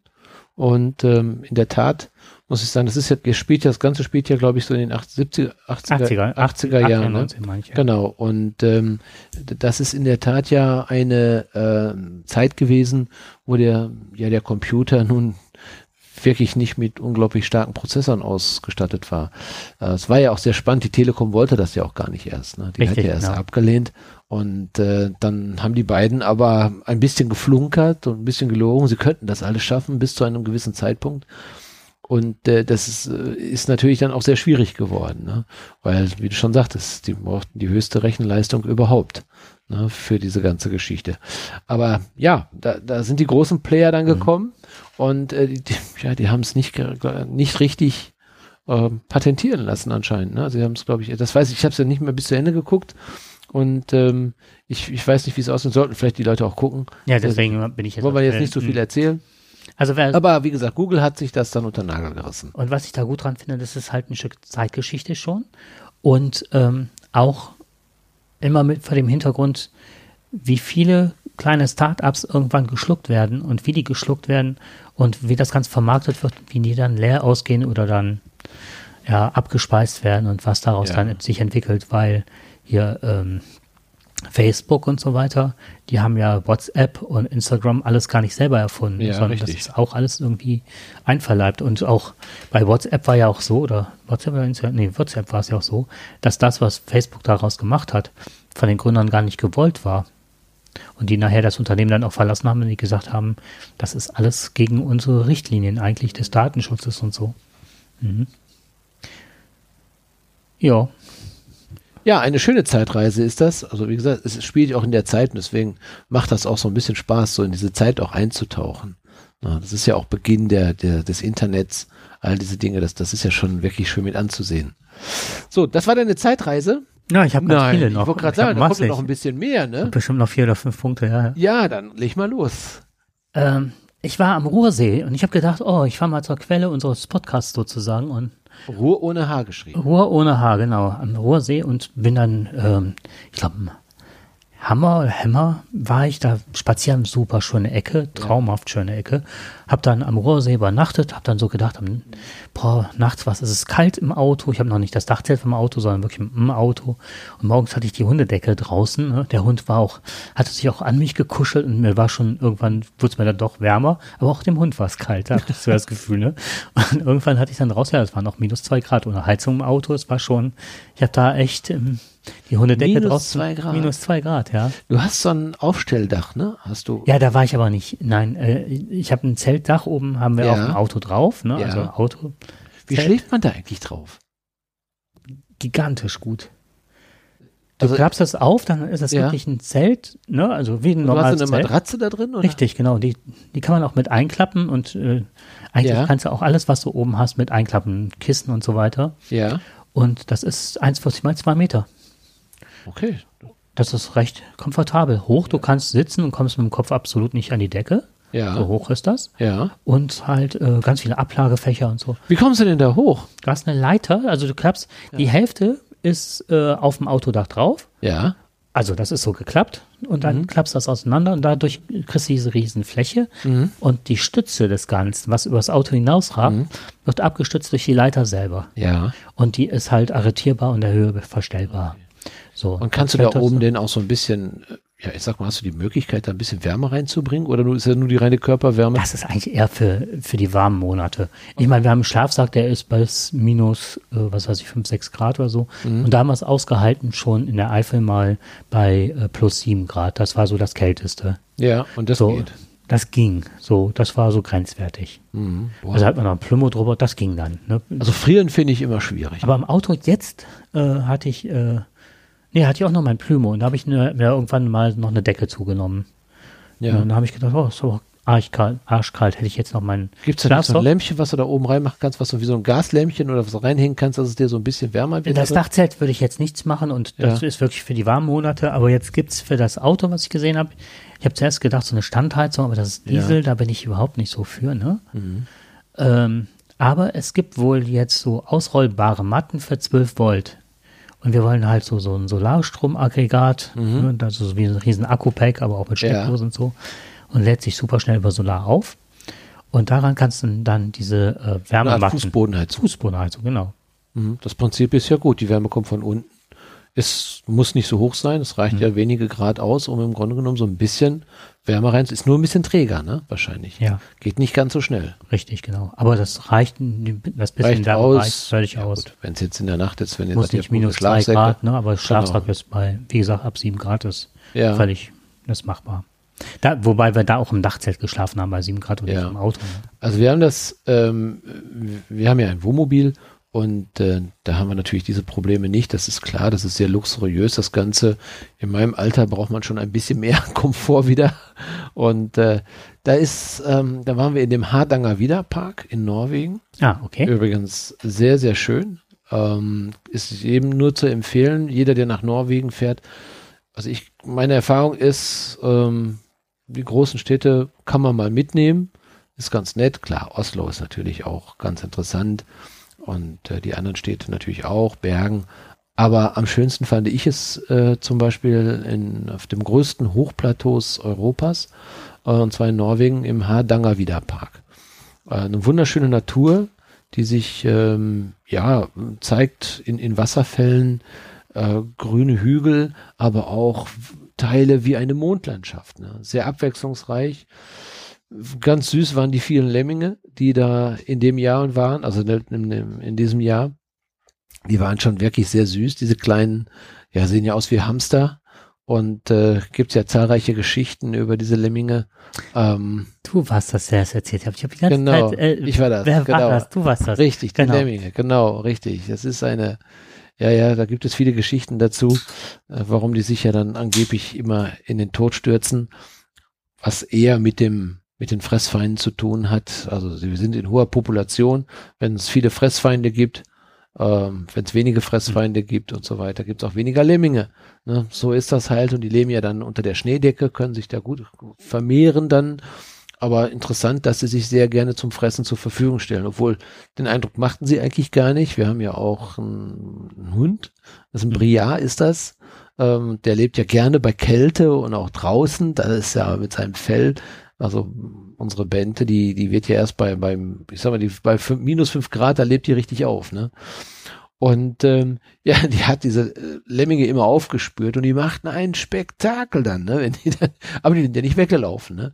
Die verharrten dann da so, als wenn der große Finale. Nimm mich, bis- nimm mich. ja, ja, so ungefähr, so kannst du es wirklich sagen. Ne? Also, aber man hat ein Spektakel gemacht, als wenn du sie wirklich gerade hier mit, mit Stromaggregaten irgendwie killen willst. Ähm, waren aber total süß, aber es waren sehr viele Lemminge diesmal da. Ne? Ja gut, das nur am Rande, aber jetzt um auf das Thema zu kommen, Kälte.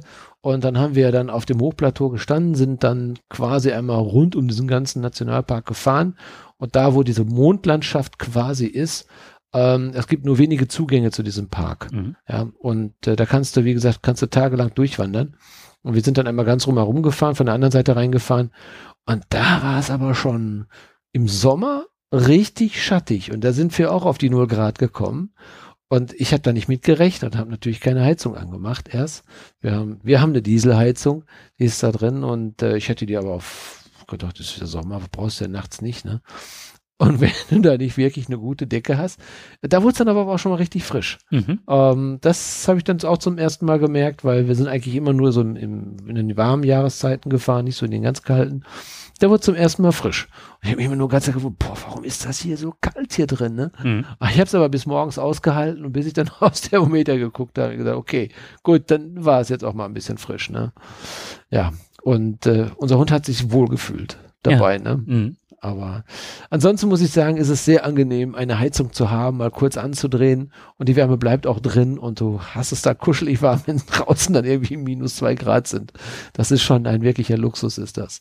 Also habt ihr auch einen Wohnwagen, der, ähm, das gibt ja ganz viele Wohnwagen, äh, Wohnwagen, Wohnmobile, die dann nicht äh, in, mit Kälte, also in der Kälte fahren können. Habt ihr doppelt Doch, isoliert, doch, doch, oder? wir haben das, ja, ja, doch, doch, doch, das haben wir gemacht. Wir haben den wintertauglich gemacht, der Abwassertank ist isoliert, Mhm. beheizbar, da ist extra so ein Schalter nochmal dazu, dann kannst du dann im Winter, kannst du das dann machen, dass du den dann anschalten kannst, dass das nicht einfriert. Äh, ansonsten, wenn der Wagen natürlich, äh, wenn du im Winter fährst, du heizt den Wagen ja von innen auf. Schon, Mhm. da geht ja auch schon viel, dann frieren die Leitungen nicht ein. Das, das Problem ist immer der Abwassertank dann. Ne? Ah, Okay. Und äh, da muss man ein bisschen aufpassen. Aber wenn der im Gebrauch ist, passiert da gar nichts. Dann ist es eigentlich ganz gut. Gut, du fährst, ehrlich gesagt, bei, ich, ich weiß nicht, ob ich bei minus fünf Grad irgendwo hinfahren würde. Ähm, Schneegebiete, das, das ist immer so, viele machen das ja, die finden das ja toll. Ich kenne einige, ja. Ja, ja, genau. Aber mir ist das zu aufwendig. Also Mhm. ich, erstmal bin ich kein Skifahrer. Ähm, für Schlittenfahren bin ich jetzt mittlerweile zu alt. Langlauf könnte man machen. Aber ähm, es, das, du musst so viel Zeug mitnehmen. Und das ist immer, was wir jetzt schon mit dem Hund eigentlich sehen. ne? Wenn die nass wird, die Bente, die hat viel Fell, die wird da gar nicht trocken drin. Mhm. Die ganzen Handtücher, die du dann verbrauchst, die werden auch nicht trocken. Aber dann hast du ständig da immer so die Feuchtigkeit im, im Wohnmobil Mhm. drin. Ähm, kann man mal für ein paar Tage vielleicht machen. Mein Ding ist das jetzt Mhm. nicht. Da bin ich doch eher so. Ja, ich mag die, die, die wärmeren Gefilden. Also nicht heiß. Ich will, Mhm. das kann man nicht sagen. Ich würde im Sommer nie in den Süden fahren. Mhm. Da wäre es mir viel zu heiß Mhm. und wir haben keine Klima, Klimaanlage. Ähm, das äh, wäre, ehrlich gesagt, das wäre mir ein bisschen zu warm. Wir fahren jetzt nach Spanien. Jetzt fahren wir ähm, zu dem in den Nationalpark Montfragu, weil dort äh, wollen wir unbedingt die einzigen Geier Europas sehen. Die gibt es wirklich in Europa. Und äh, das finden wir schon sehr spannend. Dort ist es ein tolles Vogelschutzgebiet und mal die einzig lebenden Geier da zu sehen, ist schon klasse. Na, aber wie gesagt, wir nehmen uns da ein paar Wochen Zeit jetzt. Wir fahren in so fünf, sechs Wochen fahren wir jetzt. Aber wir werden trotzdem podcasten. Von das unterwegs. Und vielleicht schaffen wir es mal aus dem Nationalpark dann auch zu berichten. Da würde ich mich riesig drauf freuen. Das ist eine tolle Idee. Genau. Haben wir jetzt eigentlich ja schon fast vereinbart, ne, dass wir ja. das machen werden. Vielleicht kriegen wir auch ein paar Geier mit drauf als Laute oder sowas. Mal gucken. Das machst du das oder Marian im Hintergrund. Richtig, wenn ich da oben in dem Horst dann da sitze und Im die Horst. Geier an mir rumziehen. rumziehen. Das ist Horst. Genau. Der, Der Horst. Geier. Genau. Ja, von Rohrsee bin ich nach Simmerath gefahren, weil, also das ist schon ein, ein, ein geiler Stausee da gewesen. Und zwar, was ich, der Vorteil, dass es so kalt war, das Wasser war wärmer als die Außenluft, hing halt. Du Ein, bist aber nicht baden gegangen. nein, nee, baden bin ich nicht gegangen. Das wollte ich keinem zumuten. Na, auf jeden Fall ähm, lag dann halt auch der Nebel, dann habe ich meine Drohne äh, steigen lassen über dem Wasser und das waren sind tolle Bilder geworden. Ja, auf jeden Fall hatte, äh, das ist ein ganz naturbelassener Campingplatz da, da am Ruhrsee und äh, die Frau extremst freundlich, also sowas Nettes und Liebes, einfach gehalten dieser Platz, aber toll. Und die hat mir gesagt, ich soll mal nach zum Westwall fahren äh, nicht zum Westwall, ich soll nach Simmerath fahren. Da gibt's einen, gibt's einen ganz langen Holzsteg, der wird direkt in den Wald führen, wäre etwas schwer zu finden. Tatsächlich war es auch. Mhm. Und dann könnte man über eine Land durch eine Landschaft gehen, die wäre wie Agaven. Äh, äh, Bäume und super Heidelandschaft, Moorlandschaft. Ja. Man würde sich da einfach nur verlieren. So toll wäre das. So, und dann, was mir aber nicht klar war, die sprach auch was vom Westwall und so. Okay, geschichtlich wusste ich, was der Westwall war.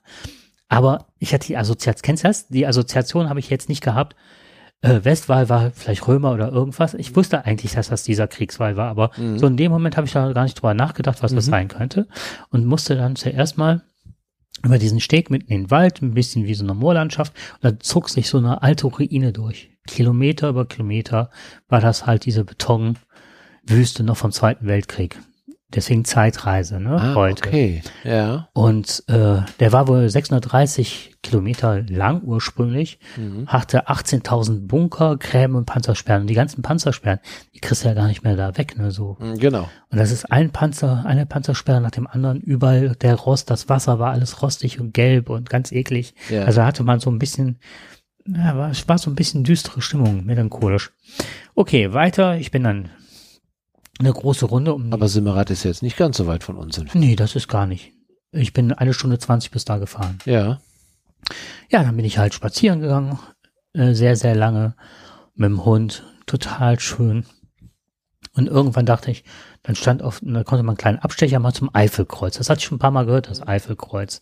Und wusste aber überhaupt nichts damit anzufangen, was das war.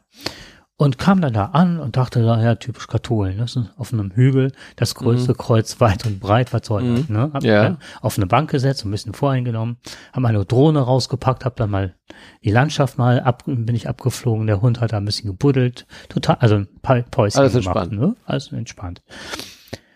Dann bin ich irgendwann aufgestanden, weil da eine riesen äh, Tafel war und da dachte ich mal gucken, was das war. Und ähm, man hat das halt äh, erstellt aus Erlösung und Sühne das, nach dem Zweiten Weltkrieg und das waren, ähm, das nennt sich da Pustenbacher Höhe und im Herbst 44 tobte da wohl ein gnadenloser Krieg, äh, Schlacht um den Hürtgenwald mit 68.000 Toten. Ah, das ist viel. Und dann saß Ja. ich da auf dieser Bank, war schon so Mhm. über den Westwall die ganze Zeit gegangen, Ja. sitzt dann da und dachte dann so, wirklich auf einem Hügel, Gras bewachsen, ne, kurz geschnitten und dachte so, wie viele Gebeine liegen wahrscheinlich hier noch, ne? Die nicht alle gefunden worden Die sind. nicht alle Mhm. gefunden worden sind. Und dann ist mir eins noch eingefallen. Also ich fand so, das einzig wahre Kreuz standen da. Und dann dachte ich, okay, das ist eine Abgrenzung gegen das Hakenkreuz, ne? Mhm. So, ne? Also die- Assoziation liegt ja sehr nah. Und dann habe ich gedacht, ja, aber ihr hättet euch mal auch ein bisschen vielleicht vorher, danach die Sühne und das Riesenkreuz aufzustellen, ne? Ja. Vielleicht hätte man dieses Mal vorher zeigen können. Und ne, das fand ich so ein bisschen, Mhm. Äh, Aber du bist ja mit der Geschichte dann direkt konfrontiert worden. absolut. Und dann war halt, fiel mir ein, und dann habe ich mal nachgelesen, ich hätte Jack, Jack Berendorf gelesen, diesen Eifelkrimi. Mhm. Und da heißt ein Buch auch Eifelkreuz, das mir dann eingefallen.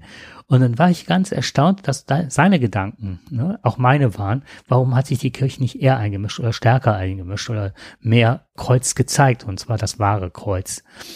Und dann hat er im Eifelkrimi, ähm, was man auch eigentlich nennen könnte, das Schweigen in der Eifel. Eifelkreuz ist ein heikles Thema ausgesucht, also hat er sich ausgesucht und spart nicht mit Kritik an der katholischen äh, Kirche, erwähnt pädophile Priester, bringt Verbindungen ins Rotlichtmilieu, Menschenhandel und Geldwäschen in Millionenhöhe. Mhm. So, Ja. dann dachte ich, okay, da ist, also es war so zweierlei. Auf der einen Seite war ich so ein bisschen irritiert von dem Kreuz, von der Größe und, ne, und dieser Macht, Diese Demonstration. diese Demonstration. Auf dem Rücken derer, im wahrsten Sinne des Wortes, die da liegen, wo sie vorher nicht das Kreuz gezeigt haben und sich, ne? Kirche wird das etwas anders sehen. Dem- aber- definitiv, aber das war Natürlich, ne? Aber diese Assoziation entsteht dann auch. Aber das ist natürlich ein Riesenthema, ne? so. Mhm. Du hast dich ja, du, wenn man das jetzt so sieht und, und man ist beeindruckt dann davon und deine ersten Gedanken gingen ja nun auch in diese Richtung, ähm, was sich ja dann letztendlich ja auch ein bisschen bestätigt hat. Ne? Und auf der anderen Seite, ja, muss man es heute vielleicht auch aus einem anderen Blickwinkel auch nochmal sehen, ähm, diese Abgrenzung dazu, ähm, zu zeigen, hier sind einfach viele Menschen gestorben und ähm, ich glaube, viele Menschen, die sehr gläubig sind auch, ähm, brauchen einen Ort, wo sie sich gerade durch, durch dieses, du sagst ja 68.000 Tote, ne? Ähm, viele Menschen, die da gestorben sind im Krieg, dass man irgendwo einen Punkt hat, wo man sich dann auch wiederfinden kann. Ne? Mhm. Ähm, mich also war- man, man, man kann natürlich auch einen anderen Blick darauf haben. Für mich war das Erschreckende halt zu wissen, dass ich hier gerade auf einem Hügel Das glaube ich, das würde ich auch entscheiden. Das würde mich auch so, also wirklich beeindrucken, dass ich weiß, dass gerade in dem Bereich so viele Menschen gestorben sind, äh, ein unglaubliches Leid erlitten haben. Und die vielen Jahre danach sind ja auch noch viele Menschen gestorben, ne? an Hunger, äh, dann auch noch äh, in Gefangenschaften etc. Ne? Mhm. Alles, was da passiert ist. Also das ist schon, das ist schon beeindruckend. Und wir heute in einer Welt leben, ähm, wo wir anfangs gesagt haben, es zieht Sturm auf. Mhm. Ja, und da schließen wir den Kreis wieder, ne? Genau. Wissen wir wirklich, wie es jetzt momentan wieder aussieht?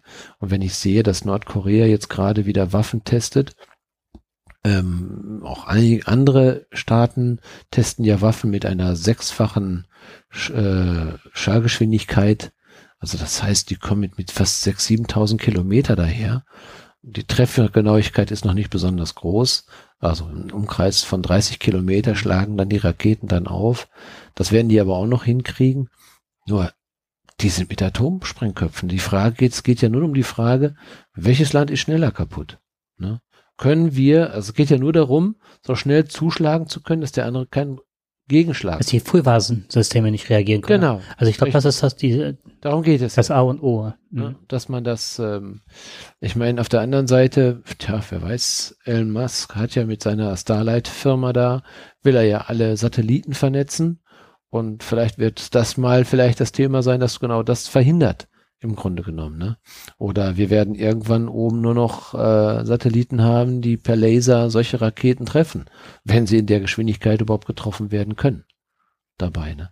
Also das beunruhigt, das beunruhigt wirklich. Und wenn wir heute, wenn wir das heute sehen und wenn es politisch weiterhin so kriselt und wenn weiter Energieprobleme auftreten, dann wird es zwangsläufig irgendwann auch Mhm. mal ohne wirklich, ja, vielleicht Schwarzseherei, äh, aber nicht jetzt unbedingt Panik mache, aber ähm, wie weit, wann geht der, wann ist der Mensch nicht mehr bereit, äh, Diplomatie walten zu lassen?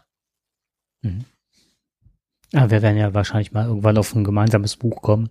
Da, also das ist halt auch ein Riesenproblem, was auch viele nicht sehen, dass diese ganzen Völkerwanderung durch den Klimawandel und so weiter, dass irgendwann das auch auf äh, kriegerische Konflikte hinaussteuern kann. Mhm. Heute hatte ich noch eine bei ähm, was Deutschlandfunk ist das ähm, Computer und ach, wie heißt die Sendung? Ach, Computer und Kommunikation. Die haben davor gewarnt, die sagten, wir sind alle so blauäugig, blauäugig und wir würden zu wenig in die Pflege zum Einstecken und zu wenig in die Infrastruktur und in die Informatik auf der anderen Seite, was Krankenhäuser, Pflegeanstalten, alles Mögliche betrifft. Weil die werden so schlecht ausgestattet, so schlecht ausgerichtet, dass auch viele Pfleger so Verwaltungsaufgaben übernehmen, die sie eigentlich besser nicht machen sollten. Ne, sich mehr um die Menschen, aber es ist so zweigeteilt und ähm, je mehr Stress Leute haben, desto weniger werden Sicherheitsvorkehrungen bedacht, beachtet und mhm. auch entwickelt.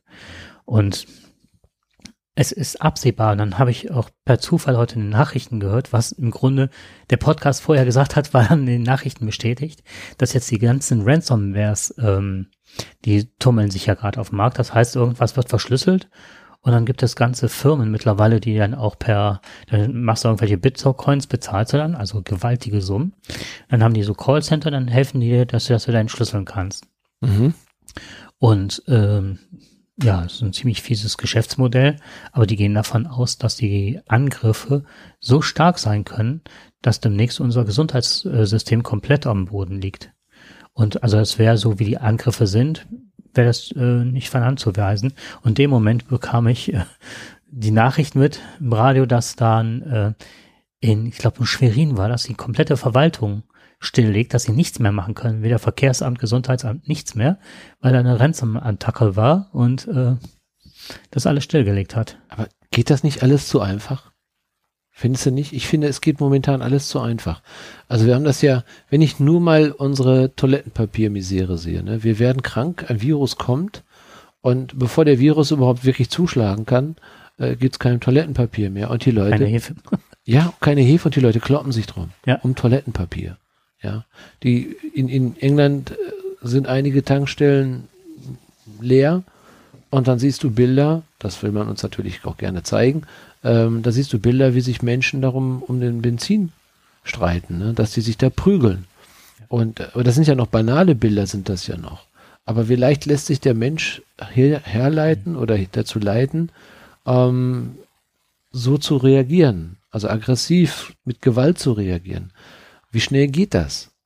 Und ich habe jetzt mal einen Bericht irgendwann mal gesehen von sehr glaubwürdigen Quellen. Da hieß es, dass du halt im Darknet oder überhaupt, wenn du mhm. genug Kohle hast, kannst du sagen, ich möchte jetzt gerne in Florida da, was weiß ich, eine Wasseranlage stilllegen oder sonst mhm. was. Du ja. kannst die Sachen definitiv kaufen und einsetzen. Ja. Und äh, du bekommst mittlerweile, wenn du das machst, bekommst du auch die Infrastruktur der Callcenter geboten. Mhm die bieten dir es also wirklich als Service an, wenn du das gekauft hast, dass sie das nicht nur lahmlegen, sondern dass die dann auch das Ganze wieder, mhm. damit du daran verdienst. Richtig. Also wir haben, wir haben wirklich so viele Krisenherde und wir haben mittlerweile eine sehr schnelle Gewaltbereitschaft. Wenn du heute einem zwölfjährigen Kind das Handy wegnimmst, muss er, muss er als Elternteil Angst haben, dass die dich nicht gleich äh, um die Ecke bringen. Ne? Also da gibt es äh, für, für kleine Dinge gibt es eine hohe Gewaltbereitschaft. Ja, der Mensch ist, ich weiß nicht, ob er nicht momentan darüber nachdenkt, was da gerade wirklich passiert. Jeder reizt so seine, seine Argumente aus. Ne? So wie gesagt, Nordkorea, ich werde noch mal gucken, wie viel Atombomben ich möglicherweise bauen kann, wie weit ich komme. Also noch mehr Druck machen ähm, die arabischen Länder beziehungsweise die Krisenherde, die wir im Nahen Osten sehen, auch da ist ja nichts befriedet. Das ja, da schwelt ja alles. Das ist ja eine Frage der Zeit, wann es hier mal wieder knallt oder da mal wieder knallt. Sieht man ja Israel, Palästina. Das Problem ist nicht gelöst wenn jetzt auf einmal so Sachen wieder entstehen, ja, selbst in, in, in wie war das, in Bosnien etc., fangen auf, auch da werden auf einmal wieder Grenzen gezogen, ne? Und da werden Menschen ausgewiesen. Also überall in Europa und auf der ganzen Welt kriselt es. Sobald es wieder in diese Kleinstaaterei geht, ne? Also ich finde, da ist dieses europäische Denken, das ist mal das, was mich so aufrecht erhalten hat, ne? Zu sagen, das gleiche auf im Kleinen ist halt, dass äh, SPD, Grüne und FDP mit den Positionen sich verständigen müssen. Deswegen finde ich das äh, gerade so so. Das ist das Schöne ähm, vielleicht jetzt gerade. Mutigen, ne? egal wie die die Probleme lösen und ne oder was, wie die das angehen mit dem Geld, was du eben sagtest. Aber es zeigt doch eine Willensbereitschaft zu sagen, wir gehen mal über die Grenzen drüber weg, weil wir alleine mit unserer Prozentzahl können wir es eh nicht machen. Wir sind halt angewiesen aufeinander. Und es kann ja nicht wie in Italien sein, dass du jede Woche wieder eine neue Regierung hast, weil sie sich nicht, ne, dann Sind Also ich Ko- bin sicher, ich bin sicher, das, also ich finde das auch Mhm. sehr, sehr gut. Ich glaube, das ist so momentan so dieser, oh, den Optimismus, den wir auch haben, dass wenn zwei sehr gegensätzliche polarisierende Pole sich letztendlich verständigen, aber ich glaube, die haben echt gute Moderatoren. Mhm. wirklich, ich glaube, die haben da professionelle Hilfe in Anspruch genommen. Ja, aber alleine aus diesem Prozess zu lernen, wie haben wir es gemacht? Und das ist ja ein Lernerfolg, den man dann hat, den man dann vielleicht auch das Modell vielleicht übertragen kann. Mhm. Weil du wirst, du sagtest ja, was soll ich, was kann ich ändern, wenn ich jetzt vegan lebe? Doch, du änderst was oder Mhm. Natürlich du, ne, du, änderst du gehst, was, klar, aber, du sendest Signale raus und so weiter. aber ich werde die Massentierhaltung, das wollte ich damit sagen. Richtig. Ich werde es aber nicht schaffen, die Massentierhaltung damit abzuschaffen. Aber ein, ein, ein, ein, eine Sache, die ich jetzt letztens gehört habe, die ich sehr gut fand, war, die Gro Probleme sind vielfältig, die sind groß. Aber wir müssen halt im Kleinen anfangen, um zu gucken, wie es läuft. Und das ist halt auch eine Strahlwirkung, das Ganze, ne? Klar, wirst du, wenn du jetzt zum Lidl fährst und da äh, Bio-Ei kaufst und kein aus einer Massentierhaltung, wirst du zuerst mal nichts äh, ändern.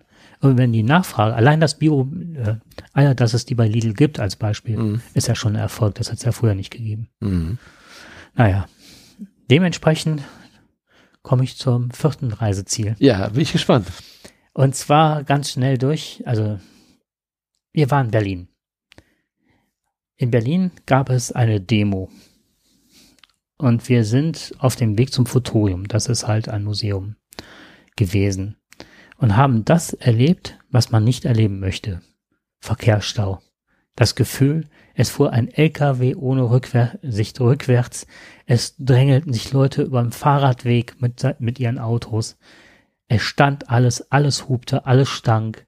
Auf dem Bürgersteig standen die Autos, Rettungskräfte kamen nicht durch, Polizeiautos war Megafone, man sollte doch die Kreuzung freimachen. Nichts. Blechlawine, es stank, alle hatten ihre Autos laufen. Und dann sind wir dann am Bahnhof entlang, an diesem superschönen Berliner Bahnhof. Und von hinten ist dann irgendwo das Futurium, das Museum. Mhm. Und zwar äh, hat es dann halt, äh, stellt es sich die Frage, wie möchten wir zukünftig zusammenleben, arbeiten und wohnen? Und dann Mhm. wurden halt ganz viele, ich mache das jetzt mal ganz kurz nur, da sollte man mal hingehen. Wie kann man Energie speichern? Wie kann man grüne Energie speichern? Wie kann man, also das ist nicht nur Elektroautos, sondern alle möglichen Ideen, die es zurzeit gibt. Aber auch, was ist konkret in der Umsetzung? Was ist äh, geplant und was sind Ideen und Illusionen eventuell auch? So, da war einmal der ganze Bereich Energiewirtschaft. Riesige, äh, also waren so Skulpturen von, von so, so äh, Betonkugeln, die sind jetzt wohl die neueste Idee, dass man, wenn man Windenergie hat, kann man ja schlecht speichern, dass man dann in so einem Vakuumkugel eine Kugel antreibt, die immer im Kreis läuft und eigentlich keinen Widerstand hat, also wie so ein Perpetuum mobile Mhm. läuft und aber durch Motor zuerst mal angetrieben wird. Und diese Rotation sozusagen speichert in sich, trägt. Ne? Mhm. Und dann, wenn kein Wind ist oder sonst was, dann dreht die Kugel weiter, dreht dann aber den Motor. Und Motor hat ja das Prinzip des Dynamos dann, ne? Mhm, genau. Dann Strom produziert. Mhm. So, oder wie kann man kleine Kugeln auf dem Wasser schwimmen lassen oder unter Wasser, ähm, dass dann diese Energie, die Strömungsenergie, die Windenergie, all das aufgenommen wird, ohne dann, dass man so riesige Windparks, also waren Wahnsinnsideen, ne? Aber auch in einem anderen Bereich dann, was weiß ich, ähm, so ganze Fabriken aufgebaut als Modelle. Wie kriegt man eine, wir leben über unsere Verhältnisse, wir bauen Ressourcen ab ohne Ende und die haben wir ja irgendwann nicht mehr. Ne? Also wie wäre eine nachhaltige Produktion mit den Sachen, die schon produziert worden sind, dass man die wieder ne, äh, auseinanderbaut und so weiter. Und dann hatten die Häuser gezeigt, wie kann man Häuser mit den jetzigen Materialien bauen. Die sahen traumhaft aus. Also die, Projekte waren auch schon äh, fertig gebaut und dann gab's Bilder von und so. Ne? Die, und wenn das Haus dann irgendwann nicht mehr gewollt wird, dass man das auch wieder komplett zerlegen kann und da wieder neue Sachen ausbauen kann und so weiter. Also danach gab's eine Technikabteilung, und dann wurde halt gezeigt, was wird alles mit Technik mittlerweile, wo gibt es äh, Innovationen, äh, welche Innovationen gibt es in der Computertechnik und so weiter. Und dann spielte ein Kind, das fand ich total toll, mit so einem Roboterarm, dieses Käsekästchen Mhm. gegeneinander und immer wieder von neuem und dann gewann der Roboter, dann das Kind, also es war schon, schon verrückt. Waren das, waren das alles jetzt so äh, ganz neue äh, Erkenntnisse, Erfindungen oder ist das jetzt irgendwie, sind das, sind das auch Sachen, die wir schon seit 10, 20 Jahren kennen? Das sind auch Sachen, zum Beispiel äh, auch Irrläufer wie das Heroin als Mhm. Beispiel. Auch zu zeigen, was war mal gedacht und was ist dann Daraus geworden? was daraus geworden ist, ne? Mhm. Und so weiter. Nee, aber das sind auch alte Sachen, die man kennt, aber Mhm. auch wem sich daraus neue Sachen entwickeln. Ja. Und also mal so, so einen Begriff zu bekommen von dem, was auch schief läuft. Mhm. Zum Beispiel habe ich äh, im Vorgespräch erzählt, wie eine Jeanshose. Für mich war mal klar, eine Jeanshose kommt aus China, wird da genäht. Aber nein, gewebt, also Stoffe kommen aus Südamerika, äh, also die Baumwolle oder aus Amerika, dann äh, veredelt wird's in Griechenland, genäht wird's in China, äh, die Knöpfe werden in Rumänien angenäht, irgendwas war in gefärbt in der Türkei, aber nicht nur, dass das an einem Ort bleibt oder so einen Ablauf hat, sondern quer durch die Welt mit Schiffen und Flugzeugen ähm, dann produziert wird. Dann denkt man dann am Schluss, wie war das? Ich glaube, derjenige, der die ähm, Hose näht, kriegt insgesamt 28 Cent von einem T-Shirt, was bei uns im Verkauf 29 Euro kostet. Oh. So, also da wurde Ja, auch ja. so mal äh, Mm, Mal die der Relation, Wett- genau, richtig. Bewerb Ja. dessen im Ganzen halt. ne? Ja, all das wurde dann gezeigt. Aber wie viel Energie aber auch dabei drauf geht, um das von A nach B zu bringen Richtig. und das quer, dass so eine Hose also mehr Welt gesehen hat, als wir im, als Mensch jemals sehen werden. Und was ich auch irre fand, war, wenn du eine, wenn du zehn Avocados im Jahr isst, die nicht aus Deutschland kommen und weltweit transportiert werden, haben die mehr Wasser und Energieverbrauch Ja. als eine, jetzt kommt eine Autobatterie, die jetzt in Berlin gebaut wird, die, die von Tesla eingebaut wird. Ist das so? Das ist so. Also das finde ich einen sehr spannenden Vergleich, weil wir ja immer wieder darüber diskutieren. Ich, ich höre immer wieder, ich bin ja auch ein Freund davon der, der Elektromobilität. Ich möchte mir auch gerne ein Elektroauto anschaffen. Kriege aber dann gleich immer sofort äh, den Hinweis, ja, das ist ja, das ist ja auch nicht CO2-neutral und äh, das lohnt sich alles noch gar nicht. Also wenn ich höre, dass wenn einer eine Avocado isst, dass er an der Stelle ähm, ja qua mehr Energie verbraucht und mehr Wasser oder sonst was. Mehr Wasserressourcen als äh, Genau, eine als eine. Batterie, ne? Weil dieses Ja. Wasserthema ist ja übrigens bei Tesla jetzt gerade ein großes Problem, Mhm. ne? Der, die, die, deswegen ist ja diese Anlage ja noch nicht genehmigt. Also, empfehlenswert, Clean Electric heißt die, der Podcast und die haben auf YouTube, die sind eigentlich selten auf YouTube, die haben einen geilen Podcast und Clean Electric, Electric hat ähm, Mythen der E-Mobilität, decken die auf und machen das anhand wissenschaftlicher Belege, äh, gehen die auf ganz viele Mythen hin. Warum ist Wasserstoff für Autos als Beispiel nicht geeignet? Mhm. Warum? Schauen, das, Ach so. äh, das, führt, äh, das führt einfach zu weit. Okay, Also ich, ich du aber ich würd du den- guckt es gerade so, als wenn ich Mhm. jetzt äh, die Antwort kriegen würde. Nee, nee, das ist halt, Okay, okay, hat das muss, man, muss ich jetzt nachschauen. Mhm. Also für alle, die dies interessiert. Warum gehen nicht die Lichter aus, wenn jetzt alle ihre E-Autos starten? Wie kriegt man das trotzdem hin, dass also auch die, diese Peaks, die man am Tag hat, wenn die geladen werden, weil die Ja, das finde ich jetzt sehr interessant, denn das sind ja genau die Argumente, die sagen, wir haben nicht genug Ladesäulen, wir Mhm. Was haben zu wenig Strom, wir haben genug, genau, wir, wir brauchen zu viele Ressourcen auf und die Batterien, wenn die dann hinterher dann entsorgt werden, dann Alles. haben wir ein groß, genau, okay, aber das gibt, dafür gibt's überall Lösungen, für alles, also für viele, die sprechen das aber auch kritisch an. Da gibt es auch ein, zwei Punkte, die nicht, die nicht die nicht so ohne von der Hand genau, von der Hand zu weisen sind. sind, genau. Eine Sache, was mich zum Beispiel total interessiert, man hört das immer mit dem Feuer, das haben die nicht gesagt, sondern deswegen Ja. sage ich das jetzt. Mit dem Feuer, dass das immer halt, ja, man kommt muss ein großer Container her, Genau, dann muss das, das, hört man immer wieder. Mhm, das ist totaler Blödsinn, weil die sind, die müssen nach deutschem Recht müssen alle Batterien, die sind, das sind ja so einzelne Elemente, die müssen verkapselt sein. Das Ja. Problem beim Löschen ist halt, dass äh, man von außen halt so oberflächlich löscht und deswegen müsste man die dann in so ein Wasserbecken Mhm. äh, packen. Aber ähm, die haben eine neue, ähm, das halt auch weiterentwickelt. Die gehen da mit Lanzen rein sozusagen. Mhm. Die Lanzen gehen in die Batterien von innen rein und dann Ah, wird das okay. von innen gelöscht Wird und, von nicht, innen gelöscht. und genau. nicht von außen, weil dann Ja. kann man das löschen und auch relativ gut, Mhm. weil von außen kannst du das nicht löschen, weil die sich auch mit dem Wasser dann immer wieder neu entzünden. Okay. Und, das, Mhm. und Also deswegen es gibt ist das, andere Lösungen dafür. Genau, und die müssen halt geschult werden, weil halt drauf Strom draufsetzen ne? und dass sie eine Ja, ja, klar. Gewicht Richtig. bekommen Ja, das ne? ist so, ne? Aber Clean Electric, E-Mobilität, Mythen. Okay, Werde ich aber verlinken. so Ja, mach das mal. Mach das mal. Also da, da ich finde, das ist eine gute Geschichte, ist das, wenn es, ähm, dass es da auch, dass, dass man auch versucht, die Wahrheit wirklich dort auch zu finden und sachlich dabei bleibt. Und ähm, es, es gab ja mal eine Studie, die hat ja dann, äh, das war eine schwedische Studie, die hat ja, da haben sich viel darauf bezogen und da haben ja Leute, also da wurde ja immer wieder gesagt, dass Elektroautos ähm, nicht CO2-freundlich sind. Und äh, diese Studie ist dann, wir haben da auch schon mal be- äh, darüber berichtet, die hat sich dann selber quasi korrigiert, weil sie gesagt hat, wir sind nur von einer ähm, ja, Lebensdauer von 100.000 Kilometer ausgegangen. Mhm. Aber die Batterien halten deutlich länger. Man geht sogar zwischen 300 bis 500.000 Kilometer aus. Und danach ist also ähm, ganz klar, ist der, ist das Elektroauto Gewinner vor allen anderen fossilen Brennstoffen. Und ihr, ihr habt das jetzt hier als erste gehört, denn es gibt Langzeittests mit Tesla, die jetzt bei einer Million sind. Bei einer Million. Bei einer okay. Million Kilometer. Das will ja kein Hersteller. Genau das ist es. Genau das ist nämlich der Punkt, was kein Hersteller will. Kaum Verschleiß, kaum, ne? Mhm.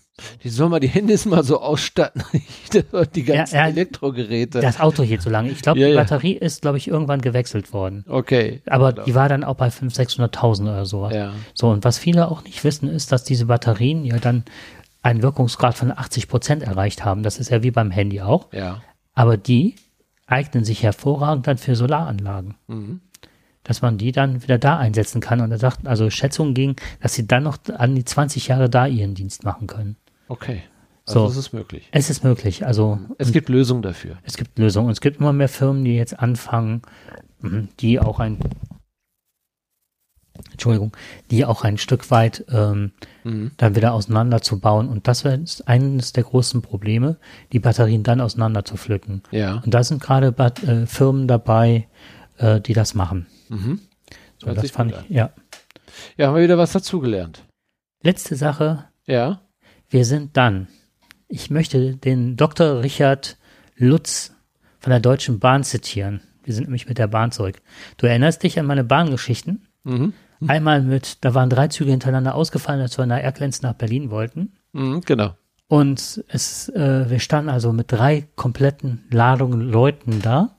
Und auf der Gegenseite kam dann irgendwann mal ein Zug an und dann hatte der gesagt, ja, die Bahn fährt ja seit zwei Tagen nicht mehr. Aber es ist ja auch keiner der hier von Sonntags, der die Durchsagen macht. Ja. Also deswegen stehen die Leute hier.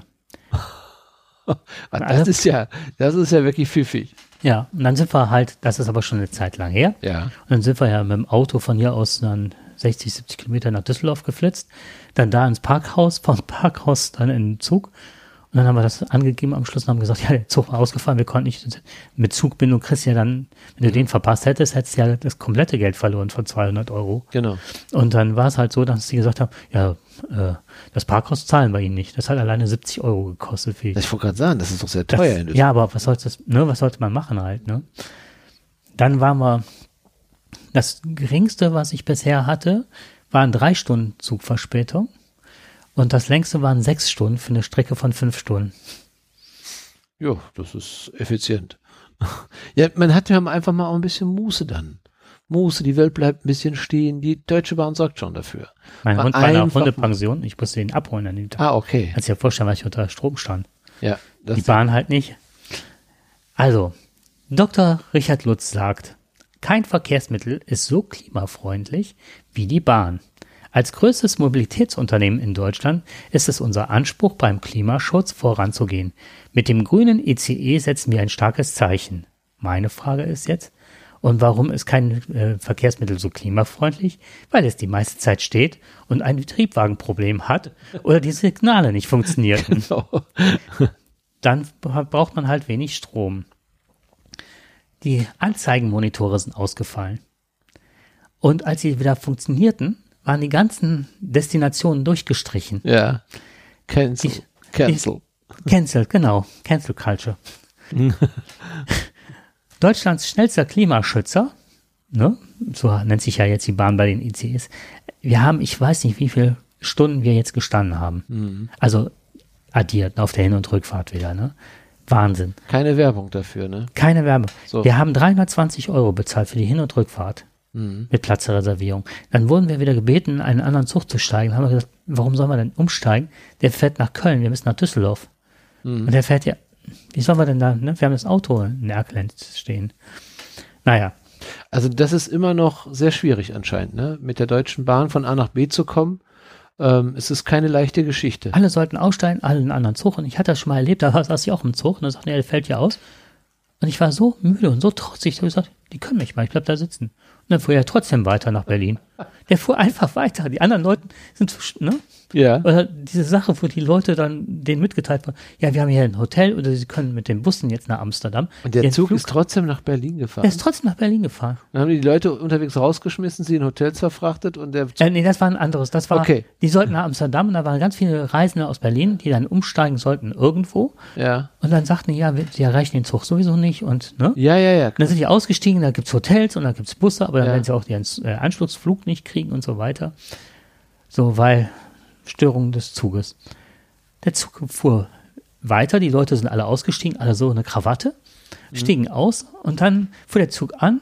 Ja, hier ist der neue Lokführer, wir begrüßen Sie heute auf dem ICE so und so.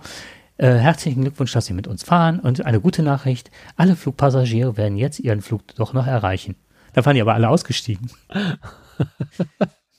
In Berlin stehen wir am, am Bahnsteig beim vorletzten Mal. Ja, also man weiß schon, wenn man vorher, also wenn man mit der Bahn fährt, muss man gute Nerven haben, viel Zeit mitbringen und wenig Ausstoß. Wir stehen am Bahnsteig in Berlin, wollen nach Hause. Warten, warten. Ganz viele Leute stehen da, warten. Und der Zug kommt nicht. Und auch keine Angabe, nichts. Und irgendwann, nach einer Stunde, weißt du was, wir gehen fragen. Das kann ja nicht so sein. Ja, sollen wir uns zusammen vom Bahnsteig weg? Naja, kommt er doch. Nee, okay, wir sind gegangen. Ja, kannst ja nichts anderes machen Nein. nach einer Stunde. Zum Schalter. Also, dass du so lange Geduld hattest. Was war die Argumentation der Frau, dass der Zug nicht gekommen war? Ja, du musst mich jetzt aufklären. Also, mir, Da kommst du nicht drauf, da kann man nicht drauf kommen. Haben Sie den übers Internet gebucht? Ja. Ach, den gibt's doch schon seit zwei Jahren nicht mehr.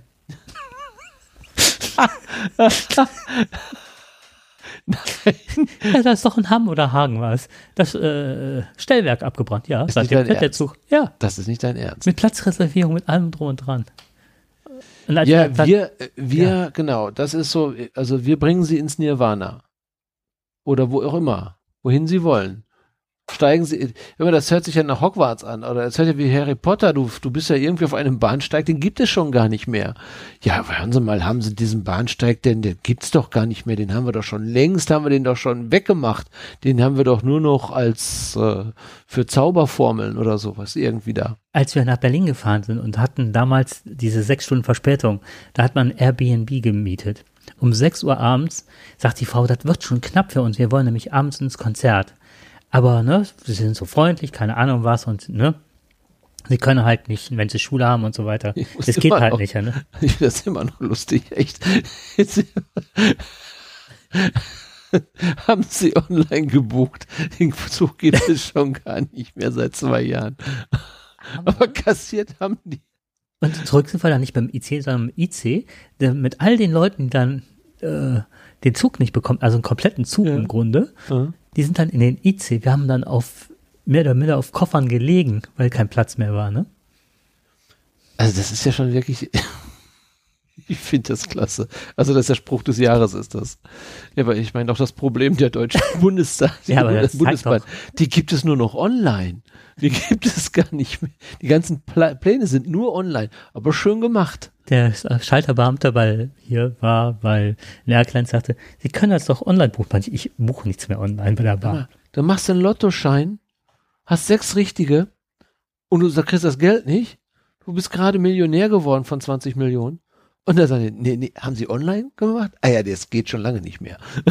Ja, haben wir, ne? Ja, nee, haben wir schon, äh, machen wir schon seit 20 Jahren nicht mehr. Mit den sechs Stunden hat man der Frau gesagt, äh, ne, im Telefon, ja, der Zug hat Verspätung, der kommt wahrscheinlich um sieben. Ja, wir hatten sechs Uhr, aber sechs Uhr war schon knapp, ja, sieben. Sagen wir mal bis acht. Ja, dann kam die Durchsage, ne, Triebwerksschaden und sonst was, der Zug muss ausgetauscht, die Lok muss ausgetauscht werden. Mhm. Dann, Das ja. dann sagte die Frau, ja, wir bleiben vielleicht noch bis, mein Mann, ich gehe schon mal vor, mein Mann bleibt dann bis halb neun. um halb neun anrufen, geht immer noch nicht. Wir haben wieder eine Stunde mehr. Meinte, das geht gar nicht. Wissen Sie was? Wir haben hier ein, ein Italiener, ein Restaurant. Da geben wir den Schlüssel ab. Dem vertrauen wir halt. Da gehen wir häufiger essen. Dem sagen wir Bescheid, geben ihre Nummer. Da rufen sie an und sagen, ne? Um 11 Uhr habe ich dann da angerufen abends. 6 Uhr sollte man in Berlin sein. 11 Uhr habe ich dann angerufen. Ja, wir sind hier gerade in Wolfsburg.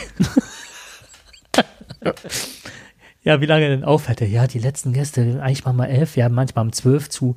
Bis 12 können sie kommen. Um 12 habe ich dann angerufen und habe gesagt, wir sind gerade in Berlin angekommen. ja, wenn sie ein Taxi nehmen, jetzt stell dir mal vor, du fährst mit dem Taxi durch Berlin, was das kostet. Ja, natürlich.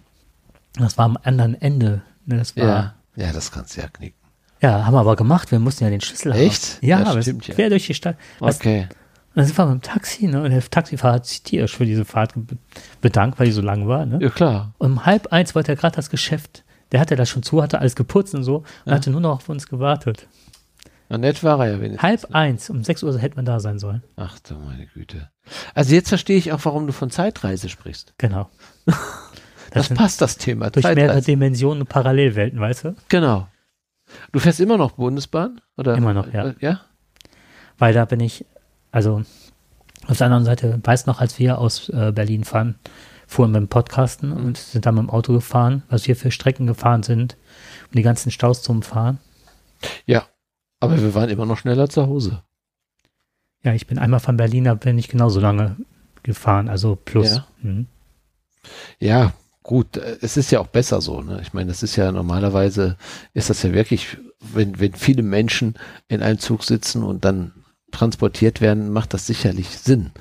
Aber wenn ich nicht ankomme, macht das keinen Sinn. Die Schaffnerin sagte nur, ich habe auch keine Ahnung, als jetzt im Zug. Ach ja, also gut, jetzt wissen wir auch, warum du eine Zeitreise gemacht hast. Genau. Und die endete dann in wo? Zu Erkelenz, Hause. zu In Hause, Erkelenz, wieder zu Hause. Genau. Bist wieder angekommen. Und das ist ja das Gute auch, sonst würden wir nicht beide hier sitzen. Also wenn ich demnächst dich nicht hier sitzen sehe, dann weiß ich, du bist wieder auf eine Zeitreise. Genau. Ja, sehr schön. Oh Mensch, jetzt haben wir aber schon wieder lange gequatscht. 1,26, ja. aber 1,26. Einen möchte ich noch für zwei Bitte, Minuten bitte. Hauer noch raushören. Ah, also raus. zum Abschluss. Ach, Willst du über Dortmund reden, oder? äh, über Fußball. Nein, echt? Doch, ich will über Fußball reden. Über Fußball-Sachverstand will ich reden. Okay. Und dann reden wir doch über Uli Hoeneß. Uli Hoeneß ist ja auch wirklich der Sachverstand schlechthin. Und ich denke mir immer wieder, ja, auf den Mann musst du hören. Und er hat jetzt wieder eingebracht, ich meine, der ist ja immer gerne für einen guten Spruch gut. Und was sagt er? Vegetarisch akzeptiere ich noch ein bisschen, vegan überhaupt nicht, weil die Leute auf Dauer nur krank werden. Bei einem Interview hat er das äh, vor kurzem gesagt, als er jetzt auf seine auf sein Alter anspielte. Er hat ja bald Geburtstag, wird 70 und auf seiner Feier gibt es nur Fleisch. Nur Fleisch. Die Leute sollen ja Spaß haben. Ähm, und ich finde, also ich finde, der Mann, der Mann ist wirklich eine Koryphäe. Ich frage mich nur, was ist im Knast passiert? Hat der, haben die dem nur Gemüsesuppe gegeben? Tofu-Würstchen. Tofu-Würstchen? Hat der irgendwie, hat der da, ist da irgendwas passiert? Und ich meine, ist nicht, dass er nicht mal Wurstfabrikant war und sein Sohn jetzt die Firma hat. Ja, und er natürlich ganz klar gerne Fleisch isst. Das soll er ja auch machen. Aber er, er hat ja auch nicht gesagt, dass die Menschen, die sich vegan ernähren, also, dass die, sie waren ja krank, aber vielleicht meinte er geisteskrank. Die werden immer so renitent, sagte er. Nee. Hat er auch noch gesagt. Die werden Nee, immer So, echt? ja, ja, ja, die werden immer so renitent. Ja, ja. Ja, das muss schwer sein. Das muss schwer sein für so eine Weißwurst. Also ich, man muss ihm irgendwann mal doch mal mh, irgendwann ein, ja, ein Orden für seine klugen Sprüche geben. Ich finde das Ich bin phänomenal. sprachlos, ich bin sprachlos. Ja, also ich, ich, also ich bin das toll, ich finde das toll. Also er hat immer ein Statement und der haut ja immer einen raus und ja, polarisiert. Finde ich klasse. Finde ich wirklich klasse. Soll er mal so weitermachen. Letztes Mal habe ich mich schon gewundert, da habe ich ja Dieter Nuhr zitiert, ne? Mhm. Und heute möchte ich den großen Philosophen nochmal zitieren. Wenn man keine Ahnung hat, einfach mal Fresse, halten. halten, ne? genau, genau. Der Spruch gefällt mir und damit schließen wir heute auch die Sendung. Genau. In diesem Sinne. Viel Spaß. beim Hören. Obwohl das auch eigentlich komisch ist, oder? Was denn hören? Wir hoffen, dass ihr viel Spaß beim Podcast hattet. Meinst du das, den Begriff hoffen? Nein, die Zeitreise. Ich meine, Ach so. die sind ja bis zum Ende, haben die Leute jetzt gehört. Und jetzt viel Genau. Spaß beim Hören ist ja auch. ja, die sitzen wahrscheinlich noch alle im Zug. Fassen sich alle an die Nase, weil ihre Frauen in der Küche sind. Oder so. Richtig. Ja, in diesem Sinne. Bis Tschüss. Tschüss.